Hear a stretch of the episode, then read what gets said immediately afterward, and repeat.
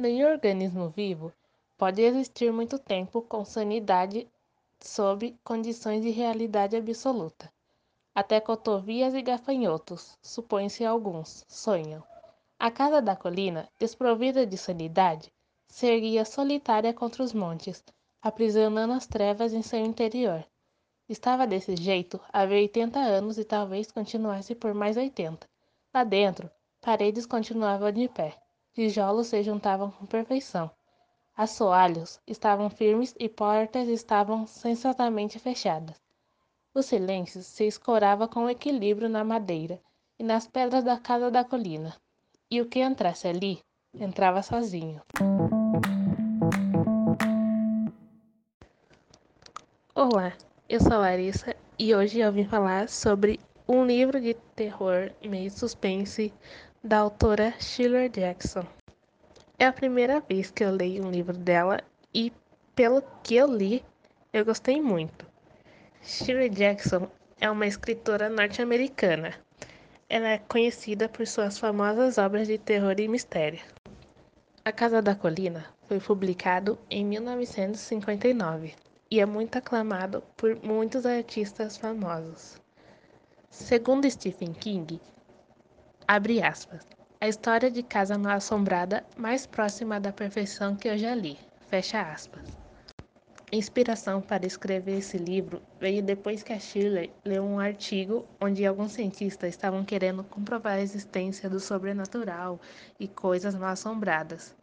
Então, ela simplesmente resolveu escrever sobre isso. A história conta sobre um doutor que se chamava John Montague que era cientista, professor, doutor em filosofia e era uma pessoa muito famosa. Ele também se formou em antropologia e, querendo se aproximar mais dessa vocação dele, que era analisar manifestações sobrenaturais, ele começou a pesquisar casas mal assombradas. Então, foi aí que ele encontra a Casa da Colina. E para comprovar que a casa era mal assombrada mesmo, ele planejou fazer um experimento, convidando algumas pessoas que já tiveram contato com o sobrenatural e essas coisas meio paranormais. Ele envia cartas convidando essas pessoas para que passem um tempo na casa da colina, com tudo pago, quarto reservado e tudo isso. Só que aí no dia só três pessoas aparecem. E entre eles estava Luke Sanderson, que era o sobrinho da dona da casa. E sem ele o experimento não poderia acontecer, porque tinha que ter alguém lá da família inspecionando, vamos dizer assim, a casa e tudo que ia acontecer lá. Tinha também a Teodora. Tinha uma autoestima muito boa e tinha uma vibe bem artística. E a protagonista, Eleanor, vence. No livro, a história dela é passada para o leitor desde o começo. Ela é considerada uma pessoa antissocial e morava com a mãe e cuidava dela, porque ela era doente. Mas aí, quando ela faleceu, ela foi morar com a irmã e o cunhado. Só que eles não se davam muito bem, eles tratavam ela mal, chegavam até a se odiar. Foi então que, quando ela recebeu o convite do doutor, foi meio que uma forma de escape para ela daquele mundo que ela vivia.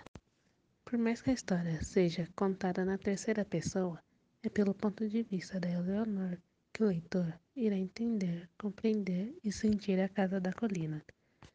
Shirley quis representar essa história em um clima meio de suspense e mistério.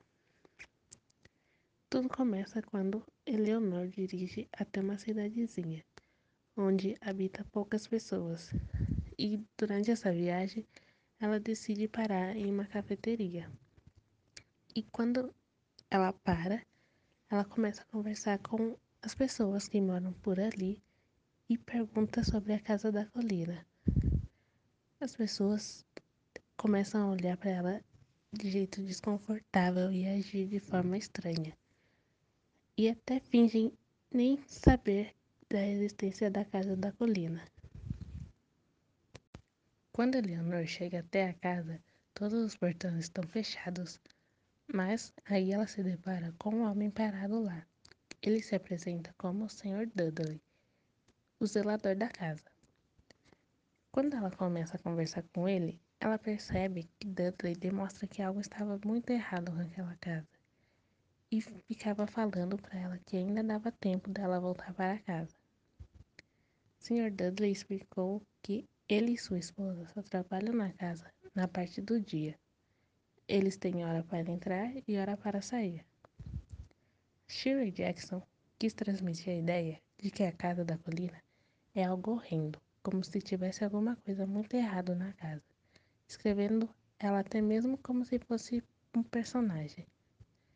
Cada parte da casa descrita no livro é dada como perturbadora, como se aquela pessoa que apenas olhasse para a casa não iria se sentir bem, um desconforto enorme, sentiria um grande angústia. No decorrer do livro, percebemos que a casa também influencia no humor dos personagens. Cada pessoa que ler esse livro vai ter uma interpretação diferente. É um terror meio psicológico. Não é aquele terror exagerado, e sim um terror que você tem que entender bem. Na minha opinião, o livro é muito bom. Alguns leitores se decepcionaram porque, como eu disse antes, não é terror que realmente faz você se sentir hum, com medo. É um terror que mexe com a sua cabeça. E esse livro faz com que você mergulhe profundamente nas sensações que os personagens estão sentindo e até o que a casa quer que você sinta.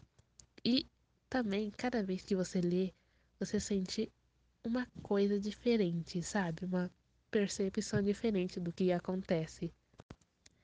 A Casa da Colina da Shirley Jackson teve três adaptações. Uma foi em 1963, chamada Desafio do Além. É uma adaptação mais fiel do livro, a outra foi em 1999, chamada The Hunting, que não é tão fiel assim. E tem a série da Netflix de 2018, chamada A Maldição da Residência Hill. Não é uma série mais fiel do livro, mas é muito bom, que também mexe muito com o psicológico de quem assiste.